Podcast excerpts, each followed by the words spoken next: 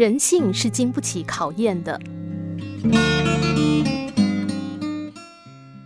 丹麦著名医学家、诺贝尔得主芬森晚年想要培养一个接班人，在众多候选者当中，芬森选中了一个叫做哈里的年轻医生。但芬森担心这个年轻人不能够在十分枯燥的医学研究当中坚持下去。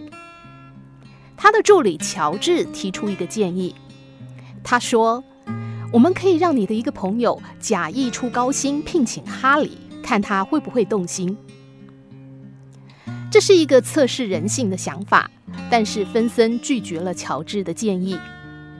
他表示，不要站在道德的制高点上俯瞰别人，也永远不要去考验人性。哈里出生于贫民窟，怎么会不对金钱有所渴望呢？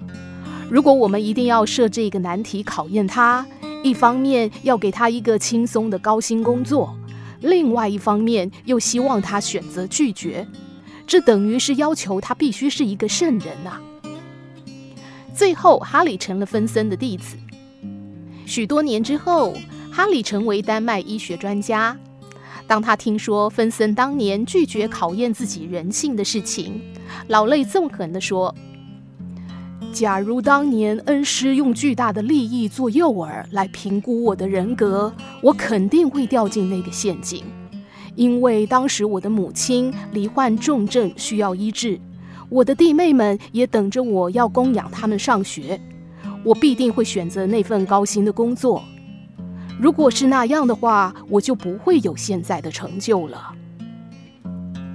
拒绝诱惑是一件很困难的事，就像是对一个试吃者端出美食，让一个美女对一个正值壮年的男人平送秋波，结果是可想而知的。因为食色性也，不要去试探别人的心。因为试探的结果往往会令人大失所望。毕竟，人之所以是人，不是神，是因为人性在自制力上经不起诱惑。一旦你的计策成功了，不免自己会感到失望；失败了，如果让对方知道你对他的不信任，则伤了对方的心。